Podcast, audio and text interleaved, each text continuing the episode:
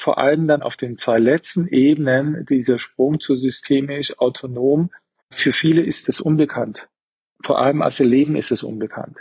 Und das ist so charmant, weil da fangen die an, neugierig zu werden, weil sie merken, Moment mal, das kenne ich gar nicht. Dieses Gefühl, was hier entsteht, das ist ein Teil meiner Hoffnung, die ich bisher intellektuell habe.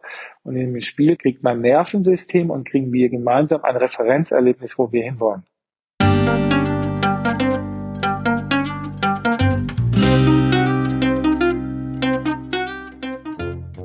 Schön, dass du wieder reinhörst.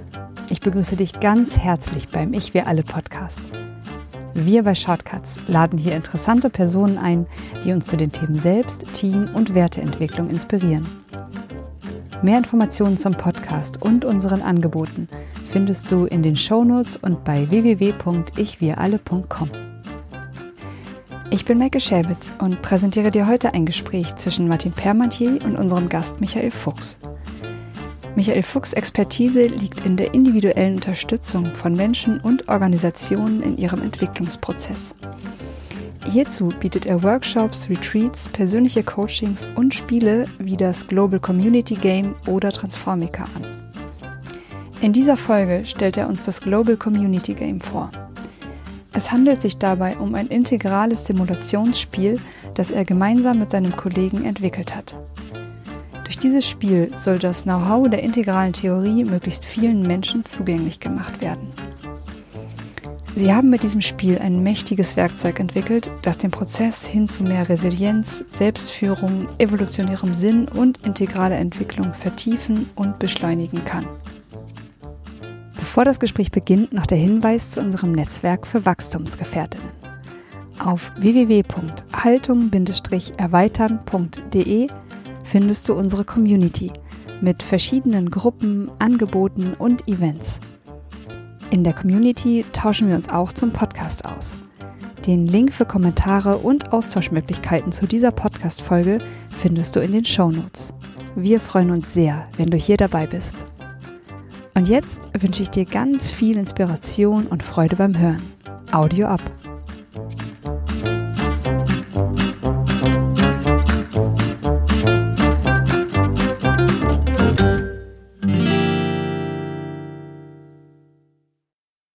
Hallo, hier bei Ich wir alle. Ich freue mich heute besonders Michael Fuchs zu begrüßen. Hallo Michael. Guten Abend, Martin.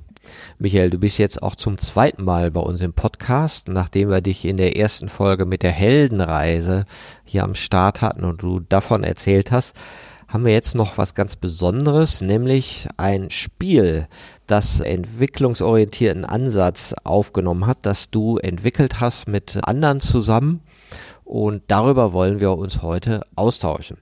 Michael, du bist Organisationsberater und bringst eben genau entwicklungsorientierte Ansätze in Unternehmen rein, aber nicht nur da. Und in diesem Kontext ist ein Spiel entstanden. Wie ist dieses Spiel entstanden? Äh, das war eigentlich ganz spannend. Also wir haben, wir arbeiten mit diesen entwicklungsorientierten Ansätzen schon länger. Ich habe das 2004 kennengelernt. Damals dachte ich, ach, das diese komischen haben und diese komische Idee ist ganz witzig.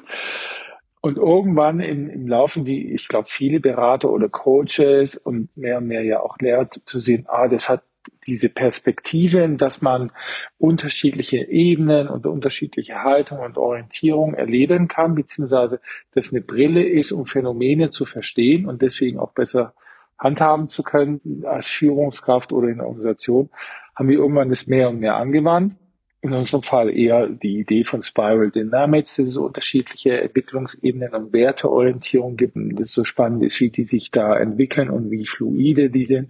Und irgendwann ist uns eins aufgestoßen. Wir haben da immer davon erzählt, wie sich sozusagen unterschiedliche Haltungen entwickeln, von der selbstorientierten Haltung zur eher meinetwegen einer eigenbestimmten hin zu einer relativierenden Haltung. Und theoretisch war das vielen Leuten sehr schnell klar. Und die haben innerlich sofort gesagt, ja, das ist es. Und super toll. Und man hat aber gesehen, wie auch bei uns auch am Anfang, äh, das ist eine super Theorie und man erklärt viel, aber man kann die eigene Selbstreflexion, wo stehe ich denn da und wo habe ich denn welche Ausprägungen, wo habe ich welche Ablehnungen, das war vielen nicht so klar und Es gibt ja mittlerweile ja auch ein paar Profile, wo man das ankreuzen kann. Und gleichzeitig ist uns immer aufgefallen, es gibt einen wesentlichen Unterschied zwischen der eigenen Selbstzuschreibung und der eigenen Selbstwahrnehmung, was man dann von außen sieht. Vor allem, wenn man dann sehr ehrgeizige Menschen hat, die finden natürlich, dass meinetwegen die, eine hohe systemische, autonome Haltung, weil die sozusagen auf den meisten Bildern eben oben abgebildet ist, denn die oben ist besser. Also haben sie sich so beschrieben, obwohl wir aus der äußeren Wahrnehmung dachten, bei weitem nicht. Das, was du glaubst, wer du bist oder wer du sein willst, und dein eigenes Verhalten in der Gruppe, die, wie wir das sehen oder als Führungskraft oder was Leute über dich zählen, da ist ein riesen Gap zwischen Selbstbild und Fremdbild.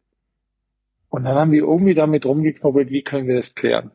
Und haben angefangen mit kleineren Übungen, also sozusagen auf diesen jeweiligen Ebenen kleine Spiele zu machen, okay, wie fühlt sich ein selbstorientierte oder impulsive Haltungen an? Da haben wir Mensch ärgerlich dich nicht gespielt. Sehr spannend. Leute immer rausfliegen, auch bei Managern. Und du siehst, wie die kleinen Kinder da rauf und rum springen und haben da schon gesehen, Spiele ist eigentlich spannend. Weil Spiel, Gerhard Hüther und so rettet das Spiel. Spiel ist ein tiefes kulturelles Phänomen und wir wenden ja in unserer Kultur Spiele an, nicht umsonst bei Kindern, um Kinder in unseren Kulturphänomenen und in unserem Verhalten auszubilden. Und zwar auf eine spielerische Art. Und dieses Spiel ist, es ist ernst und es ist doch nicht ernst. Es ist so ein bisschen, kann man scherzhaft sagen, ein bisschen wie Psychedelics, ja. Psychedelics haben ja die Fähigkeit, dass ich in mein Unterbewusstsein reingehe und ich bin drin und doch nicht drin und ich habe eine Erweiterung. Und das ist beim Spiel eigentlich genau dasselbe.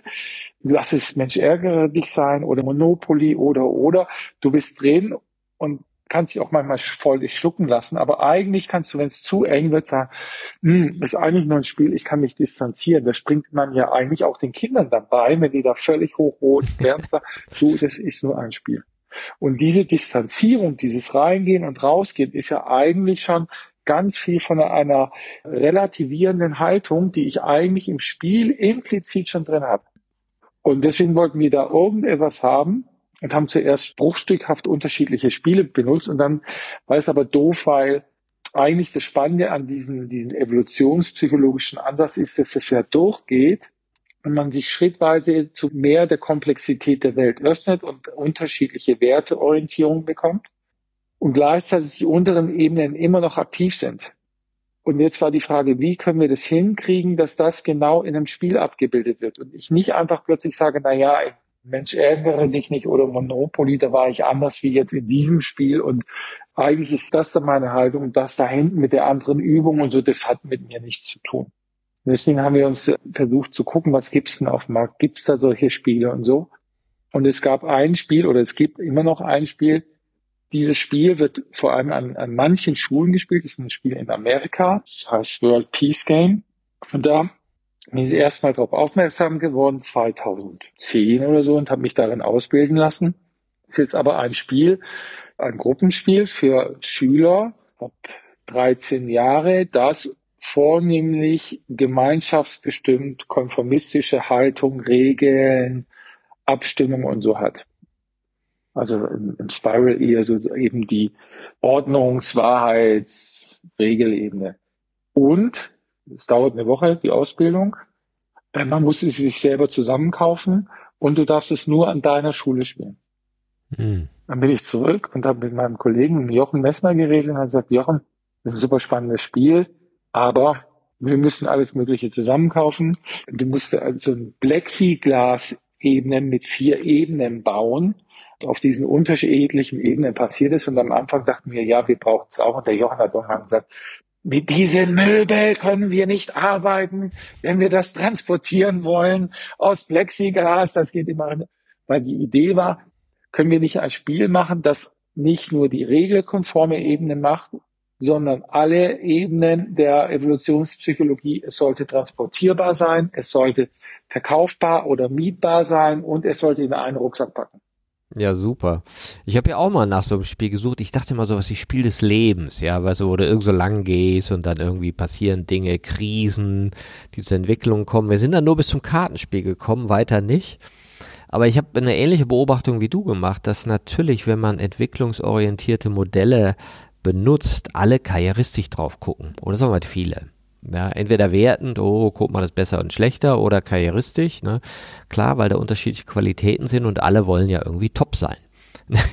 und wenn du dann aber spielerisch äh, daran gehst und sagst, so, jetzt simulieren wir mal die sechs Haltungen und wir loben ein sechs Haltungen oder wir gehen andere Spannungen an und lassen die mal in sechs Haltungen formulieren, dann merkst du, oh, nach den ersten drei wird schon dünne, bei der für eigenbestimmten Haltung geht's noch und danach ist gar nicht so einfach zu sagen, ja, was ist denn jetzt das dahinterliegende Konstrukt bei einer relativierenden individualistischen Haltung und was kommt denn für eine Perspektive dazu in der systemisch autonomen, ja, kann ich das so konstruieren? Und da merke ich auch, dass das den Menschen viel einfacher fällt, im Spielen das zu simulieren. Und da muss ich immer an, an uh, Umberto Maturana denken, der eben sagt, Spiel und Liebe oder Verbindung sind sozusagen die Entwicklungstreiber schlechthin. Und das Interessante ist ja, weil wir im Spiel mit ähm, Ungewissheit umgehen können und mit Überraschung und sozusagen das Neue zulassen. Und wir sagen dann ja, ja, mal gucken, mal gucken. und, und das ist ja so eine Haltung, wenn du es noch nicht, der Unwissenheit, ja, du, du weißt es nicht und, und lässt dich drauf ein. Und deswegen finde ich das ganz spannend, dass ihr diesen Zugang gefunden hat, habt, um entwicklungsorientierte Ansätze zu vermitteln. Aber wie habt ihr das denn jetzt gemacht aus dieser Idee, naja, gemeinschaftsbestimmte Regeln, das kann man sich ja noch vorstellen, ne? aber wie habt ihr denn das Puzzle zusammengekriegt? Ja, die Kessia, die dann im Zuge von unserer Entwicklung auch mehr und mehr dazugekommen ist, als sie angefangen hat, mit uns da zusammenzuarbeiten, die hat an einem Tag, als wir über solche Themen dann versucht haben, also die Köpfe geraucht hat, sie irgendwann gedacht, am Abend, wo der Jochen und ich gesagt haben, das war ein spannender Tag, da haben wir so viel gelernt und so viel entwickelt, hat sie gesagt, ich dachte, ihr streitet euch und das Ding ist jetzt zu Ende. Weil es war also es war heftig. Wir haben ja unterschiedliche Spielebenen gehabt, so ähnlich wie du sagst, Spiel des Lebens oder Mensch ärgere dich nicht und haben einfach mal grob uns auch überlegt, ja, es muss Liebe und Spiel sein. Maturana war interessanterweise genau immer sozusagen die Idee, wie geht Spieltheorie und wie können wir das machen. Und für uns war immer von Anfang an klar, es muss Gruppenorientierung und Gruppendynamik haben, weil letztendlich dann auf der systemischen Ebene du ja irgendwo das Wechselspiel haben musst. Und dann haben wir uns durchgemogelt. Wir haben grob gesagt, wir machen einfach mal drei Spielrunden. Und wir haben gesagt, drei Spielrunden und alle Spielrunden müssen aufeinander aufbauen. Du musst mit deinen Konsequenzen aus der ersten Spielrunde musst du bis zum Schluss leben dürfen. Müssen.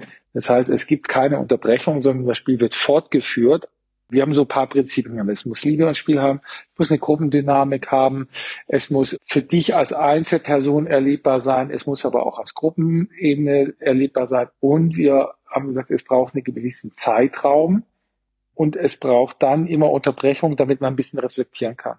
Im Moment spielen wir das in zwei Tagen, was sehr sportlich ist und in drei Runden und nach jeder Runde haben wir Reflexionszeit. In Schulen also wir haben das mit Lehrern gespielt und in Schulen äh, schieben wir das rauf auf bis zu einer Woche, beziehungsweise im Moment ist sogar eine Idee, dass nur jeden nach Altersgruppe, du spielst es die erste Runde für bis meinetwegen bis zu einem Zwölfjährigen. Dann lässt ein oder zwei Jahre Zeit, dann spielst du wieder und machst die zweite Runde drauf. Es gab da so unterschiedliche Ideen und dann haben wir uns immer überlegt, was waren denn, wenn man das geschichtlich sieht, was waren typische Merkmale? Haben gesagt, na ja, zum Zeitalter des Tribes und des Siedlertums, was war denn da die Rhythmisierung? Und dann haben wir gesagt, naja, die Jahreszeiten. Also gibt es am Anfang von diesem Spiel, spielt man mit Jahreszeiten. Also es gibt Winter, Frühjahr, Sommer, Herbst und Winter. Winter ist in diesem Spiel zwei Minuten Pause. und dann hast du wieder sechs Minuten Spielzeit. Und in diesen Winterzeit darfst du nichts machen. Was total hilfreich ist, weil du Reflexionselemente drin hast. Und so haben wir uns da so schrittweise reingearbeitet und haben gesagt, ja, also immer sozusagen, wie war unsere Geschichte vom Tribe über über Könige mit Machtdynamiken und Impulsivität und ich bin der Stärkste und Größte. Und so gibt es in dem ersten Sprint gibt es eben genau diese Elemente und es geht von Tribe und wie entsteht Gruppenzugehörigkeit bis hin, wie entsteht Macht und wie ist Macht in der Form der Manipulation oder der Unterdrückung. Und das sind so diese Dynamiken und die werden durch unterschiedliche Spielstrukturen und Spiel Systematiken. Da ist Jochen ja so ein Genie, der, der kann sowas wirklich denken. Ich kann da immer nur sagen, das muss rein und der, dann höre ich zwei Tage nichts von ihm und dann kommt er und sagt, könnte das so und so funktionieren. Und so haben wir uns da schrittweise durchgearbeitet bis oben auf das obere Level und dann war das so grob fertig und wir haben beim ersten Mal gespielt und dachten, naja, es funktioniert so einigermaßen. Und bis heute ist es so, das hat unglaubliche Effekte und wir wissen eigentlich nicht so genau, wieso das so derart gut funktioniert. Wir selber sind beim jeden Mal, denken wir, unglaublich. Und das Spiel scheint irgendwie uns so gelungen zu sein, dass es sehr stabil ist. Also der Moderator unterstützt es nur und es gibt hier Benjamin Adrian von Viva Con Aqua, mit denen haben wir das in Südafrika gespielt. Und der ist ja wie jeder Ex-Fußballprofis, das sind der Spieler vom Herrn, die können ja spielen ohne Ende, ja, pokern ja oder wie auch immer. Und der hat die wildesten Sachen mit unserem Spiel gemacht. Der hat plötzlich unterschiedliche Kontinente zusammengeschoben und ich dachte, Benny, das darfst du nicht machen, das haben wir nie gedacht. Und es hat mhm. trotzdem funktioniert. Und irgendwie sind wir dann zu so einem Konstrukt gekommen und im Moment ist das Spiel ist wirklich, das fängt in vier unterschiedlichen Gruppen an und man spielt allein an einem Tisch mit entweder vier Leute oder man spielt im Team. Also man hat da so kleinere Gruppen und da wird sozusagen die erste Entwicklungsebene gespielt. Und jetzt muss ich mal gucken, wie viel ich schon verrate, gell? Weil man, wie viel verrät man aus dem Spiel. Und es kommt auf jeden Fall zu einem Punkt, wo ich plötzlich feststelle, je nachdem, wie in unserer Evolution, wie in unserer Welt, dass wir plötzlich feststellen, na ja, wir sind da gar nicht so allein. Es gibt anscheinend äh, eine große Welt. Und wir haben eigentlich nur unsere Geschichte wiederholt. Und du fängst eben in deinem eigenen Land ein und hast einen kleinen Horizont und hast da hier deine unterschiedlichen Dynamiken. Und plötzlich merkst du, und in dem Moment kommt es, das sieht man auch auf, dem, auf den Bildern oder dann im Spiel, plötzlich werden vier Kontinente auf eine Welt draufgelegt. Und dann merkst du, verdammt, meine ganze Strategie stimmt jetzt ja nicht mehr. Mhm. Weil da sind ja jetzt drei andere am Start. Drei andere Länder und Kontinente. Und du siehst dann jedes Mal, wie völlige Neuorientierung stattfindet, sowohl in der eigenen Person wie auch in dem Gegenüber. Und du siehst wirklich, das, was wir hier so diese Shifts der Meme oder der Werteorientierung sind, das passiert in dem Moment. Und die zweite Phase ist typisch das, was wir ja so konformistisch Gemeinschaft bestimmt, rational funktional nennen. Das ist der zweite Sprint, da kommt neues Regelwerk. Und dieses Regelwerk hat eine andere Dynamik. Und in dem Moment, wo wir die neuen Regeln und auch die neue Geschichte starten, da kommt sozusagen die Geschichte von dem Stamm, haben wir uns jetzt so weit entwickelt, dass es Richtung Städte und Industrialisierung kommt. Es werden neue Regeln entstehen. Das ist das neue Regelbuch. Und in dem Moment fangen die Leute an, in diese Regeln einzutauchen. Und wir haben das so gebaut, dass es immer Trigger sind für deine eigene Entwicklung. Die Leute sitzen da und sagen, das ist jetzt wie, wie damals in der Schule und jetzt fühle ich mich genauso. Und das ist das Spannende am Spiel. Das Spiel, also hier diese Spiele, reaktivieren alte Erfahrungen. Und die werden dir lebendig. Gleichzeitig kannst du dir bewusst sein, dass das alte Erfahrungen sind und nur das Spiel sie ausgelöst hast. Und jetzt kannst du natürlich wählen, ob du deine alten Traumatisierungen oder deine alten Erfolgsmuster in das Spiel mit reinnimmst oder dir die bewusst wirst. Und ganz häufig gehen wir dann so ein bisschen den Punkt, wenn Leute sich richtig schwer tun, in solchen Fällen zu sagen, entspann dich in das Gefühl rein. Das kannst du dir hier erlauben, weil es ist ein Spiel. Mhm. Ja, das finde ich total spannend, weil es geht ja oft darum, ich sag mal, die Haltung oder unterschiedlichen Zustände zu fühlen in ja. dir. Ne? Und es ist ja teilweise auch körperlich spürbar. Ne? Wie bist du drauf? Ich sag mal, wenn du beim Mensch ärger dich nicht rausgeschmissen wirst, wie bist du drauf, wenn einer Regeln bricht und so weiter. Und ich habe es ja selber noch nicht gespielt. Ich komme ja dann ähm, 13. 14. November hier in Berlin dazu, freue ich mich auch total. Und weil ich ja auch sehr gespannt drauf bin, wie ihr einmal diese Erweiterung der Logiken, die ja dann mit jeder Haltung einhergehend darstellt, und auch dieses Krisenhafte, was wir erleben, wenn eine Logik zum Ende kommt. Ja. ja, und, und dann plötzlich ist alles anders und das, was mal richtig war oder gegolten hat, dann plötzlich nicht mehr gilt und gleichzeitig das Neue natürlich auf das Alte aufbaut. Äh, und wir haben dann im Zuge, also wir, wir spielen es ja jetzt seit fünf Jahren, also wir haben es vor fünf Jahren angefangen zu entwickeln und immer wieder neue Prototypen entwickelt. Und was wir gesehen haben, ist, mittlerweile fangen wir vor dem Spiel an, sozusagen Embodiment zu üben. Also hier mit der Polyvagaltheorie. Wie ist es, wenn ich im Social and Care oder präsent in meinem Körper bin und mich fühle? Wie ist es, wenn ich im Fight and Flight bin? Und wie ist es, wenn ich in Traumasystemen bin und in einem Freeze-Zustand bin? Und das bringen wir den Leuten bei, damit sie während des Spiels merken, ah, jetzt bin ich in der Dissoziation und völlig in einer alten Geschichte gefangen. Und wir bringen ihn schon vor dem Spiel bei, da rauszugehen, um diese Wahrnehmung zu haben, um dann im besten Fall zu merken, da komme ich völlig in der Abschaltung rein, aber ich merke sie und ich kann jetzt zwei Meter rausgehen und mich dann von dieser alten Traumareaktion, die beobachten, mich davon rausnehmen, mich entspannen und dann wieder reingehen und dann merke ich plötzlich, ah, mein System verarbeitet das. Und das ist jetzt das Charmante an einem Spiel, solange man es nicht tot ernst nimmt, dass ich genau diese Bewegungen machen kann. Und das Spannende an, an diesem ganzen Spiel ist jetzt auch, also ganz häufig ist so, nachdem wir das gespielt haben, wenn wir das mit Unternehmen oder so spielen, die, die wünschen sich nach vier Wochen einen ganzen Tag lang Reflexion. Mhm weil sie so viele Referenzerlebnisse jetzt haben, und zwar aktuelle gemeinsame, die aber wiederum auf individuelle eigene Referenzerlebnisse verknüpft sind, dass sie aber immer über das Spiel an die eigene Erfahrung oder an die unternehmerische Erfahrung rangehen, aber sie referenzieren sich immer auf das Spiel und dadurch können sie darüber diskutieren, ohne das ganz heiße Eisen schon anzulangen. Also wir haben eine zweite Ebene drin, über die ich mich austauschen kann und dadurch ziehen die unglaublich viele für sich persönlich raus, weil ich dann dauernd sage, ja, diese Phase, die hat mich an die Schule erinnert. Und da habe ich sofort, als ich das gesehen habe, ich saß vor dem Text und mir ist nichts eingefallen. Und dann habe ich aber gesehen, dass der andere damit umgehen kann. Und aha, der hat einen ganz anderen Umgang mit rationalistischen äh, Themen oder mit Regeln-Themen, während ich völlig daneben bin der andere sagen, guck mal, diese ersten zwei Sprints, da war gar nichts bei mir oder wenig und plötzlich auf einem anderen, auf dem nächsthöheren, auf dem relativierenden, individuellen Level, da war ich wie aktiviert und habe mich gewundert, warum ich vorher nicht aktiviert war. Also du siehst die energetischen Bewegungen und das wird denen allen bewusst. Und das wirklich Spannende ist dann wirklich sowohl die relativierende Haltung auf einer höheren Komplexität wie auch die systemische Sicht, dieser berühmte Sprung in kann ich mich als Teil eines ganzen Systems sehen und wie das interagiert. Und dieser Shift, der gelingt uns bei dem Spiel. Und der passiert immer unterschiedlich. Mal passiert der sprunghaft, mal ist der schleichend, mal geschieht er in kurzen Wellen der gemeinsamen Kooperation mit unterschiedlichen Haltungen und dann bricht es wieder ein und geht runter auf äh, Macht und Manipulation.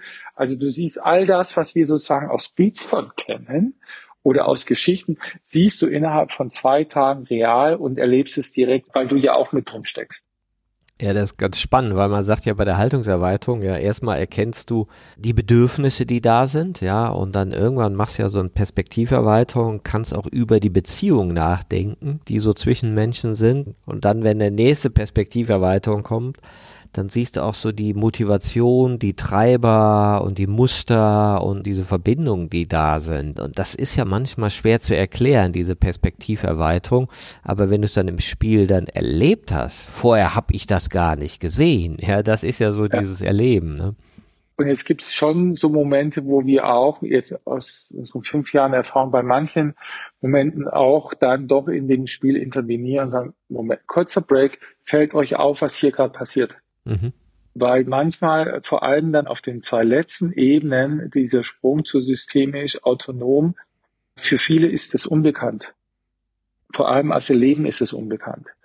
Dann kratzen die an dieser Ebene rum, weil aber ich keine Referenzbild und Referenzerfahrung habe und vielleicht es auch noch nicht mal selber theoretisch kennen, weil häufig spielen wir es auch mit Leuten, die diesen Hintergrund nicht haben dann fehlt denen sowohl Landkarte wie Referenzerlebnis. Und dann stupfen wir so ein bisschen und dann, Moment, fühlt mal, was passiert hier gerade.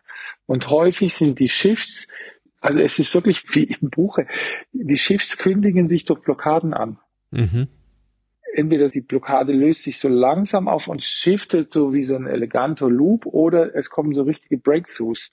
Und da helfen wir ab und zu mal mit Bewusstsein oder manchmal halt es gab unterschiedliche Sachen von Leute kommen wirklich so Give Peace a Chance und die singen zusammen. In Südafrika haben wir das gehabt. Wir haben auch ganz interessante Phänomene. Südafrika das Spiel kreiert Referenzerlebnisse zur Wirklichkeit. In Südafrika hatten wir dann wirklich das Thema, das haben wir mit, mit einer Mixgruppe gespielt, mit Europäern und Afrikanern. Und da war das dummerweise genauso, dass die Gruppe mit den drei Europäern mittleren Alters, die hatten das Geld und vier Afrikaner hatten in ihrem Land kein Geld und sind bankrott gegangen und haben die anderen um Geld gebeten. Da hat der Weiße einfach gesagt, wieso soll ich euch Geld geben? Mir geht eh runter.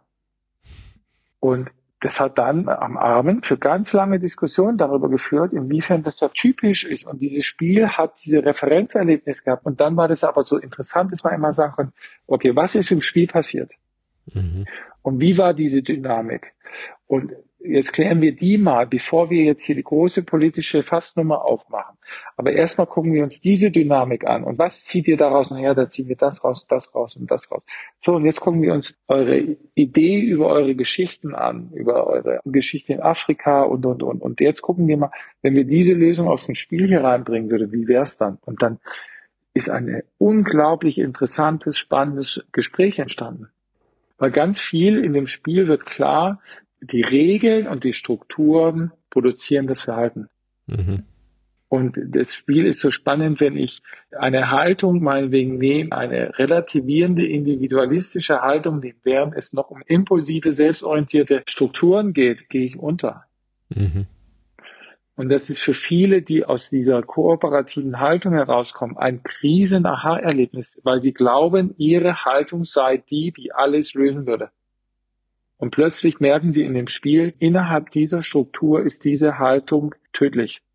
Und dann gibt es in diesen Reflexionen sehr lange Gespräche, wo die sagen, das kann doch nicht sein. Und dann sagen, ja, solange die Regeln so ist, wirst du mit dieser Haltung, ist die nicht funktional. Für keinen Beteiligten. Ja, das ist ja eine ganz, ganz spannende Erkenntnis, ja, weil wir sind ja auch noch in einem wachstumsgetriebenen System, ja, oder in Systemen in der Wirtschaft, die natürlich bedient werden wollen. Und das ist auch manchmal die Frage, welche Chance haben erweiterte Haltung, die vielleicht eine Postwachstumsgesellschaft, eine Gesellschaft mit Kreislaufwirtschaft oder oder kreieren wollen, also dass es auch einen Systemwechsel braucht. Und da hakt's ja oft, ne? Absolut. Und dieses Spiel, wir haben da unter anderem auch andere Währungen implementiert. Mhm. Es gibt ja Ansätze, integrale Ansätze, zum Beispiel Meta-Integral, die ja sagen, naja, solange wir andere Faktoren nicht messen, werden sie keine Rolle spielen im Management. Und Meta-Integral, dieser Ansatz, misst dann eben psychologische Gesundheit und auch Nature, also die Gesundheit der Natur und, und, und. Alles basierend auf moderner Wissenschaft. Toronto hat es, äh, soweit ich weiß, fängt es an einzuführen. Und diese Elemente sind da drin. Das heißt, auf der nächsten Ebene shiften wir Strukturen, wie man sich das eigentlich im Moment vorstellt. Und dann sieht man, wie das, da siehst du schon erste Lösungen, was es braucht, um auf ein anderes Level zu kommen. Mhm. Damit helfen wir denen. Wir implementieren dann auch sozusagen einen Rat der Weisen und so. Also andere Councils, weil diese Komplexitäten gar nicht mehr in der Großgruppe so sind. Und jetzt im Monat, wir haben das ja in, in Hamburg gespielt. Und in dem zweiten Sprint gibt es natürlich die Weltbank, ganz viele Faktoren. Und letzte Woche, als wir es gespielt haben, da ist diesmal die Weltbank nicht abgeschafft worden, was häufig eine Möglichkeit ist. Da wurde das erste Mal die Weltbank integriert, indem man sie gefragt hat, was willst du eigentlich? Mhm. Und du siehst alle möglichen Faktoren da drin. Und das ist so charmant, weil da fangen die an, neugierig zu werden, weil sie merken, Moment mal, das kenne ich gar nicht. Dieses Gefühl, was hier entsteht, das ist ein Teil meiner Hoffnung, die ich bisher intellektuell habe. Und in dem Spiel kriegt mein Nervensystem und kriegen wir gemeinsam ein Referenzerlebnis, wo wir hinwollen. Ja, darauf bin ich ja total gespannt. Ja. Und ihr seid ja in verschiedenen Städten, ihr bietet diese Global Community Game Experience an. Also, dass man das Spiel mal erleben kann und es dauert zwei Tage. Und ich denke natürlich zwei Tage. Also, ein normales Spiel dauert dreiviertel Stunde, eineinhalb Stunden. Was mache ich denn zwei Tage lang an so einem Spiel? Das fragen sich viele, glaube ich, am Anfang. Das Feedback, das wir bekommen, ist dieser typische Timeshift. Aller Ach, schon vorbei. Ach, schon vorbei. Und gleichzeitig fühlt sich aber ewig an. Hm. Das können doch nicht zwei Tage gewesen sein. Das muss doch länger sein. Was ja immer für mich ein Zeichen von tiefen Lernen ist, weil das Nervensystem ganz viel macht und mir diese Eindrücke und Verschiebungen eigentlich die Idee sind, das muss viel mehr gewesen sein. Und wenn ich dann gucke, und gleichzeitig war es so intensiv. Und klar, in, in Schulen oder so spielen wir das langsamer. Es ist so, diese zwei Tage, weil ich meine ganzen eigene Entwicklungsebene von null Jahre bis, keine Ahnung, 20 oder 30 oder wie alt man auch ist, einmal durchgeführt werde, sind diese zwei Tage schon sehr sportlich. Gleichzeitig ist es spielerisch, aber die Menschen sind am Abend, sagen sie, ich bin, obwohl ich nur gespielt habe, bin ich seltsam müde, weil so viel anscheinend in mir passiert ist, weil eigentlich alle Filme abgerufen werden, mhm. wenn ich außen einfach nur spiele. Hm es gibt ein Konzept, wo es für Schulen ist und Schüler und da haben wir das mit, mit Lehrern gespielt, da haben wir uns mehr Zeit gelassen, auch mit mehr Reflexionen in Diskussionen und wir haben ein Konzept, wo wir das fünf Tage lang spielen. Das heißt, da wird es ein Sprint gespielt und der dauert zwischen drei und vier Stunden und dann gibt es längere Reflexionen und Übungen. Ja, das finde ich besonders spannend. Ich war ja letzte Woche bei 200 Schulleiterinnen die sich auch mit dem Thema Haltungserweiterung so beschäftigen, total interessiert waren, war sehr rührend und auch schön zu sehen, wie viel an Schulen mittlerweile passiert, also auch ermutigend. Und ich merke auch, wie die Jugendlichen, die mir heute begegnen, sind natürlich viel weiter als unser eins damals war. Und da fragte mich auch einer, Mensch, willst du nicht an die Schule kommen? Und das müsste die Schüler hören. Da dachte ich so, naja, mein Ansatz ist ja schon so ein bisschen abstrakt. Und wenn ich so erzähle, und ich hatte neulich ein Gespräch mit Michael Bohr, der auch sagte, er nimmt in seine Führungskräftetrainings mittlerweile nur noch Leute ab 23. Weil er meinte, vorher ist das so mit dieser Reflexionsfähigkeit noch nicht so. Und dann dachte ich auch so, naja, was kann ich den Schülern dann wirklich bieten? Ja, weil das ist zu abstrakt, was ich erzähle und versetzt zu viel äh, ich sag mal, Erfahrung voraus für einen Menschen, der jetzt, was weiß ich, 15, 16, 17 ist. Und da bin ich natürlich super gespannt, ja. wie das mit diesem Spiel ist. Ja, wir haben das jetzt äh, in München kürzlich gespielt und da ist Merel Wolf aus Kopenhagen, auch eine Organisationspsychologin, so sagt, ah, ich würde super gern kommen. Ich habe auch meine Tochter im Schlapptau, die ist 13. Gibt es irgendwie eine Möglichkeit, die unterwegs zu beschäftigen? Dann haben wir gesagt, nee, bring die mit und die spielt mit. Und diese 13-Jährige hat da super mitgespielt und ihre selbst erarbeiteten Erkenntnis ohne einen theoretischen Hintergrund sind eindrücklich, wo du denkst so, äh, du brauchst das Buch nicht lesen. Mhm. Und vieles, weil die eben diesen spielerischen Ansatz hat, ist sie in vielen Bereichen, also bis zur eigenbestimmten Haltung und so, die hat damit super gut mitgespielt.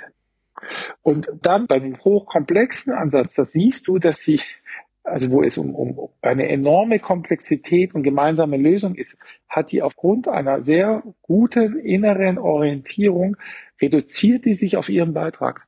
Mhm. Und du stehst halt nur da und sagst, irre, was allein nur durch Zugucken ist ja sehr viel am Start. Und ich denke, für Jugendliche will ich auch sagen, ja, so ab 13, 14 und gemischte Gruppen. Wie viel wir uns jetzt an Junge rantrauen, müsste man nochmal ausprobieren. Da ist sehr viel möglich und das ist uns überraschen immer Jugendliche. Wir haben jetzt auch in einem anderen Spiel auch, auch in Südafrika auch jüngere 19-Jährige dabei gehabt. Natürlich, weil sie in der NGO engagiert ist, haben die einen höheren Reflexionsgrad vielleicht. Aber auch da waren wir beeindruckt über diese Fähigkeit und ich glaube, es liegt daran, dass es ein Spiel ist. Mhm, ja, klar. Und da kommt die spielerische Intelligenz zum Tragen und ist vielleicht nicht theoretisch untermauert, aber vielleicht ist das ein Vorteil. Mhm. Ja, spannend, was ja auch dafür spricht, dass du selbst in komplexen Szenarien, wo man von mir aus in einer erweiterten Haltung vielleicht besser agiert, andere Haltungen integrieren kann. Ja, und das ist jetzt auch das Spannende an dem Spiel. Du musst mit deinen Konsequenzen leben. Und häufig ist es so, dass auf den höheren, komplexeren Spielebenen immer noch die alten Sachen durchkommen. Und da gibt es auch einen Bereich, wo es darum geht, mit den nicht verarbeiteten Schatten aus deiner früheren Zeit zu arbeiten. Und das Interessante ist, am Anfang von dem Spiel haben wir gesagt, ja, das ist ganz gut und okay, die müssen das machen und Hauptsache, die haben die Aufgabe gemacht und sie gehen weiter. Und in den letzten zwei Jahren hat vor allem Jochen und dann auch Kessia sind da strikt geworden. Die haben gesagt, wenn die so Schattenarbeit machen und da zurückkommen und diesen Fetzen dahin schmalten, hat jetzt auch in Kessia ein Bären gesagt, I don't feel it, go back, do it again. Und indem die dann als Gruppe an den nicht verarbeiteten Themen aus der Vergangenheit arbeiten, je besser sie das machen, desto besser wird der Sprung auf das nächste Ebene. Mhm. Weil dann die alten, unterdrückten, nicht verarbeiteten Themen aus dieser unteren Ebene nochmal in Bezug gesetzt werden. Und das ist unglaublich. Und gleichzeitig merkst du auch, dass die Anfangshaltung, also ob du jetzt in der ersten Spielphase ein Depp warst und alle runtergebuttert haben, das trägt sich durch. Wenn du nicht wieder dafür sorgst, dass Vertrauen zu den anderen entstanden ist und das nicht aktiv gemacht hast, tragen sie das immer noch nach. Und du denkst dir immer, genau so ist es doch in der Realität. Das ist eindrücklich und das wirklich Spannende. Wir bilden ja jetzt auch Facilitators aus oder der Jochen und ich oder die Kessia, wir spielen es ja schon länger. Ich glaube, den größten Benefit haben wir als Moderatoren. Weil du siehst jedes Mal die Entwicklungsebenen der Menschen. Das könnte sagen, eigentlich bist du kein Facilitator, sondern du hast ein Labor vor dir und du siehst Entwicklungsdynamiken. Mhm, mh. Gleichzeitig ist es so, wir neigen ja auch dazu, immer unsere nicht verarbeiteten Ebenen und Themen nach außen zu projizieren. Und der Moderator ist natürlich eine herrliche Projektionsfläche. Und jetzt ist es so interessant, dass du als, als Moderator eigentlich nur die Möglichkeit hast, immer dich selber zu überprüfen und deine Ebenen nochmal zu gucken, inwiefern aktiviert diese Projektion bei dir eine klassische Reaktion oder kannst du damit konstruktiv umgehen? Das heißt, eigentlich ist es wiederum für dich persönlich ein Riesenentwicklungsfeld, weil du durch dieses äußere Setting wieder auf einer anderen Ebene dieselben Bewegungen machst. Ja, super spannend, weil ich kann mir schon vorstellen, dass eben dann ja auch Widerstand kommt. Wenn du die Logik wechselst, wieso denn das jetzt? Ja. ja. Oder bis hin, die Würfel sind gezinkt. oder die Karten sind gezinkt. Also Manipulation wird unterstellt oder wieso dieses Regelsystem und, und, und. Und du hast all diese Dynamiken, die wir im normalen Leben haben, hast du eben auch, also auch diese Projektion. Und jetzt kannst du aber immer wieder, deswegen haben wir diese Sprint und diese Reflexionseinheiten, du kannst immer wieder in diesen Reflexionen das aufarbeiten. Und das Interessante ist, wir machen die Reflexionen dann sehr präzise, dass wir wirklich erstmal fragen, was genau ist passiert. Mhm. Und nicht, wie findet ihr das und wie bewertet ihr das? Und das so ähnlich wie im Sport ist, dass ich ein sehr mh, hm, lebendiges Wirklichkeitsbeispiel habe und jetzt durch die Reflexion dazu gebracht werde, genau zu reflektieren, also nur zu beschreiben, was ist passiert und nicht zu interpretieren. Und das kann ich, weil das Erlebnis so aktuell ist. Mhm. Und eine gesunde Reflexion bildet neue Einsichten. Wenn ich ein Erlebnis habe und sofort es bewerte, so Theory U, Otto Scharmer oder so, dann bleibe ich in meinem alten autopoetischen System. Jetzt haben wir mit diesem Spiel, hat man so eine klare Referenzerfahrung, dass ich das recht gut kann. Ich habe das gemacht, dann ist das entstanden, dann habe ich darauf reagiert, dann hatte ich diese innere Fantasie, dann habe ich mit dem gesprochen, dann bin ich wütend geworden und dann plötzlich sagen, jetzt verstehe ich was. Moment, jetzt habe ich was kapiert. Und dadurch kommen diese Shifts zustande. Ja, spannend. Und jetzt bildet ihr auch Facilitator aus. Das heißt, das Spiel ist so eine Art Franchise, wo man Facilitator werden kann und dann selber lernt, das in Organisationen, Schulen und anderen Kontexten zu nutzen, ja. Ja, zum einen, wir können es nicht mehr selber bedienen die Anfragen. Zum anderen äh, sind wir dann doch irgendwie Idealisten und finden mit diesem Spiel, haben wir gesehen, wie viel Veränderung in Organisationen möglich ist oder auch in Schulen und in der Gesellschaft. Also gerade jetzt mit Viva Con Aqua haben wir das viel. Viva Con Aqua ist ja in Hamburg so eine NGO für Wasserprojekte. Mit dem haben wir das in der eigenen Organisationsentwicklung gespielt. Wir haben es dann in Südafrika gespielt. Da haben sie ja so ein eine Villa Viva, also ein Hostel und haben da Leute eingeladen und dann sind da NGOs, die das wieder in Townships spielen wollten. Wir haben gesehen, das ist eigentlich so ein tolles Tool, das muss in die Welt raus und wir wollen es in die Welt bringen und deswegen haben wir uns jetzt irgendwie überlegt, wie können wir es machen und haben eben dieses Modell entwickelt. Man kann einmal sich einbuchen in das Spiel und das Spiel erleben da will man sagen, das ist eine spielerische eigene Heldenreise und Heilreise, weil ich durch diese Erfahrung meiner unterschiedlichen Entwicklungsebenen ganz viel bei mir aufräumen kann. Und gleichzeitig kann ich dann, wenn ich diese Referenzerfahrung habe, je nach Hintergrund und Erfahrung minimal in drei Online-Sessions den Hintergrund des Spiels, die Moderation erlernen. Wir haben recht viel Videomaterial, wo die Spielregeln erklärt sind. Wir haben sehr viel Backup-Material wie kann ich es moderieren, wie kann ich Reflexionen machen. Und dann ist im Moment so, viele spielen das, lassen sich dann zum Facilitator ausbilden und dann gehen die häufig nochmal mit uns mit oder mit anderen Kollegen mit und assistieren nochmal im Spiel, damit sich da sicher werden und nochmal lernen. Und im Moment haben wir eher das Thema, dass die Leute sagen, es ist so geil, Assistent zu sein, kann nicht nochmal gehen. Und wir sagen, aber du kannst das Spiel doch.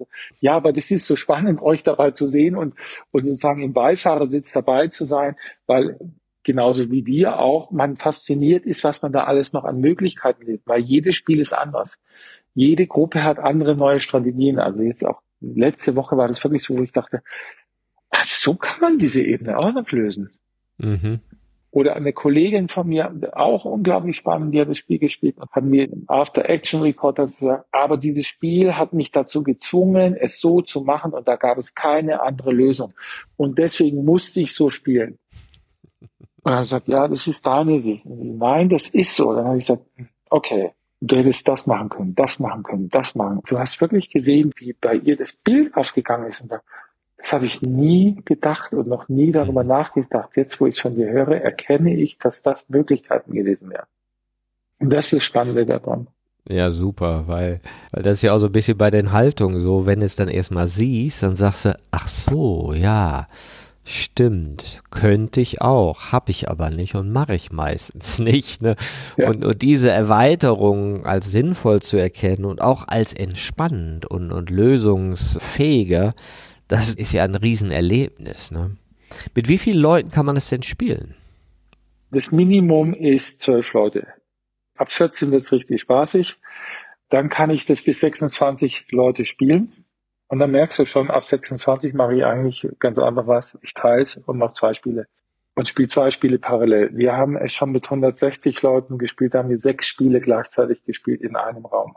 Ach, auch geil. Ne? Und dann konntest du wahrscheinlich auch gucken, welche Gruppe welche nochmal eine Meta-Meta-Reflexion machen. Ne? Ja, du läufst wie ein Gott durch unterschiedliche Welten und du siehst einfach, obwohl sie gleich gestartet sind und gleiches Setting haben, völlig unterschiedliche Welten entstehen mit unterschiedlichen Ideen über die Realität und so. Und du läufst da durch und kannst dir das die ganze Zeit angucken und unterschiedliche Dynamiken machen. Eindrücklich. Ja, super. Jetzt seid ihr schon eine Weile damit am Start. Jetzt, wie gesagt, im 13. 14. November hier in Berlin, aber dann macht ihr immer wieder was in verschiedenen Städten. Was ist denn so euer Zukunftsplan? Was stellt ihr euch denn vor mit dem Global Community Game? Also die ganz große Nummer ist, wenn es richtig gut läuft und laufen soll, dann, dann würden wir uns, äh, wir haben das ja dieses Jahr auf der Integral European Conference vorgestellt und da war das so, hey, are you the guys with the game, weil das eben das Thema war, ey, es gibt anscheinend ein Spiel. Michelin aus äh, Green aus US und Kanada, die hat gesagt, das Ding hat das Zeug für eine globale Bewegung. Mhm. Okay, das wäre cool. ähm, wäre super, also es wirklich in unterschiedlichen Colleges oder Schulen anzubieten, damit vor allem Jugendliche genau diese Ebene erleben und da sozusagen Menschen für die Zukunft auszubilden, damit die damit umgehen, wäre das eine große Ding. Fände ich total spannend, dass man das Lehrern oder Schulbegleitern oder so beibringt oder in jungen NGOs oder Entrepreneurs äh, bis hin zu in Organisationen, Prozessbegleitern.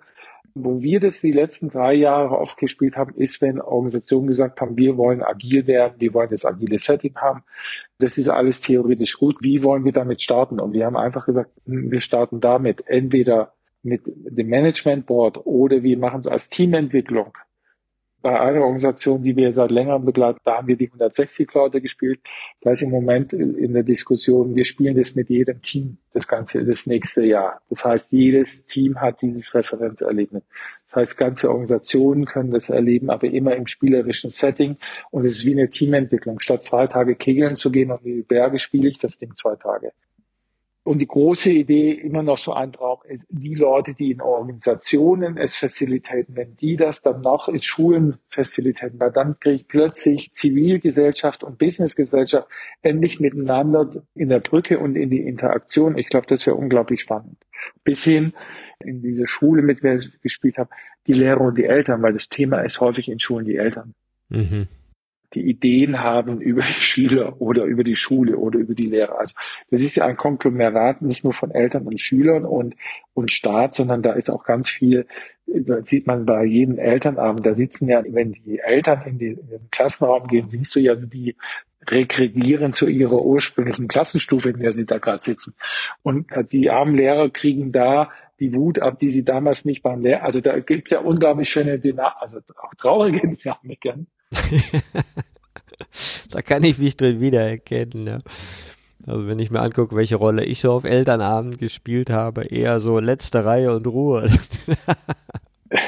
ja, ja herrlich. weil man dann vor lauter Angst, dass man seine Projektion lostritt, lieber mal ruhig bleibt und wenn das ganze Theater anguckt. Ja, sehe ich auch so. Also Na, ich finde das super, weil genau daran scheitert es ja oft. Wir können uns das Neue nicht vorstellen und deswegen ist es ja immer bedrohlich.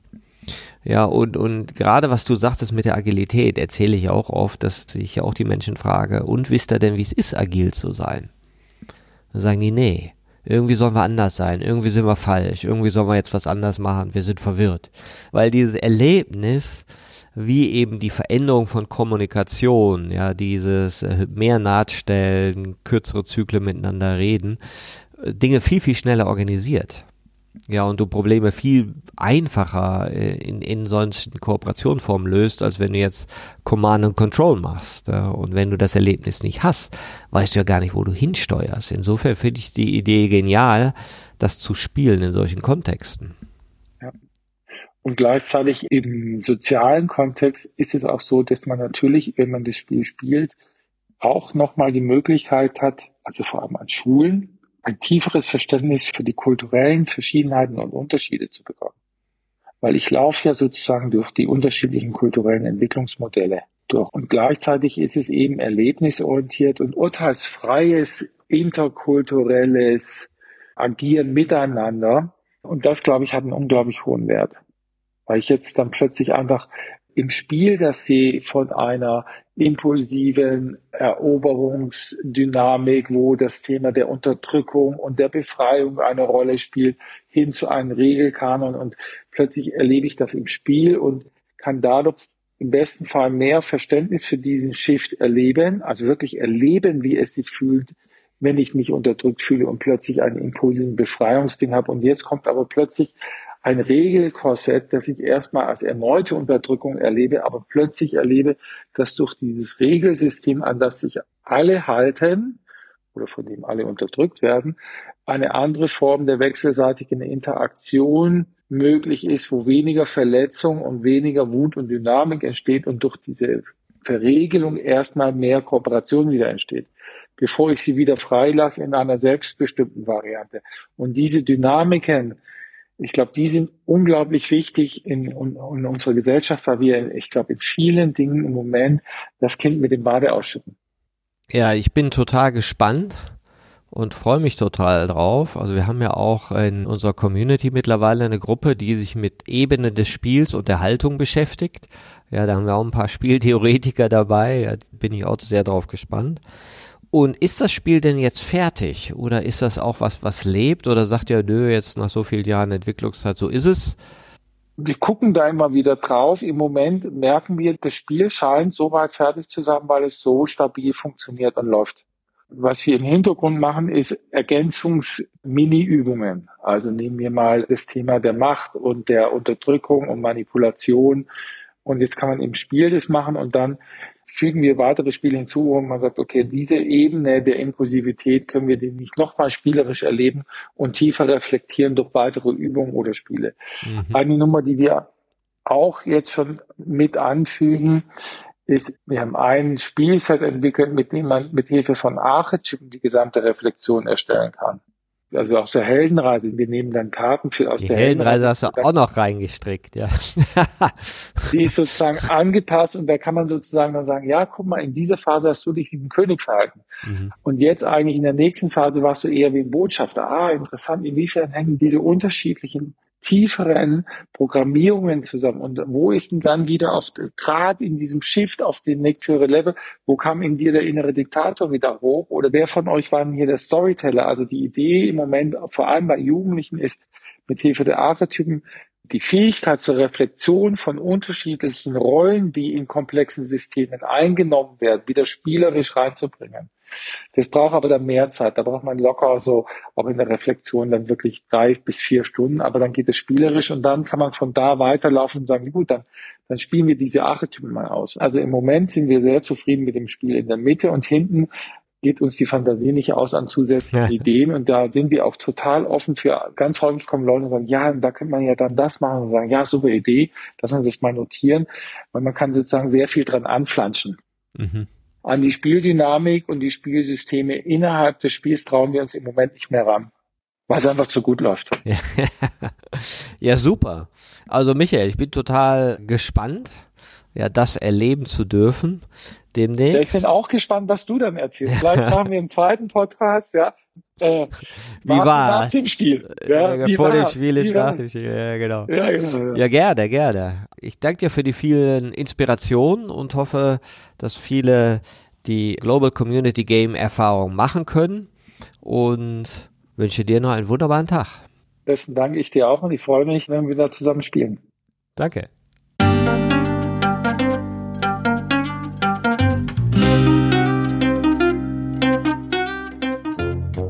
Das war eine Folge von Ich, wir alle, dem Podcast und Weggefährten mit Impulsen für Entwicklung. Wir bei Shortcuts begleiten und unterstützen Unternehmen bei der Entwicklung von zukunftsfähiger Führung, Kommunikation, Unternehmenskultur und Design. Mehr Infos zu unseren Angeboten, dem Podcast, der aktuellen Folge und zu unserem Buch Ich, wir alle, 24 Transformationsgestalterinnen geben wegweisende Impulse für die Zukunft findest du unter www.ichwiralle.com. Wir freuen uns über dein Feedback zur Folge und deine Bewertung des Podcasts bei iTunes. Bitte stell uns gerne Fragen zum Podcast und noch Vorschläge für Themen und Interviewpartnerinnen, die dich interessieren würden. Und zu guter Letzt schau gerne bei uns in Berlin-Kreuzberg vorbei. Wir lieben Besuch.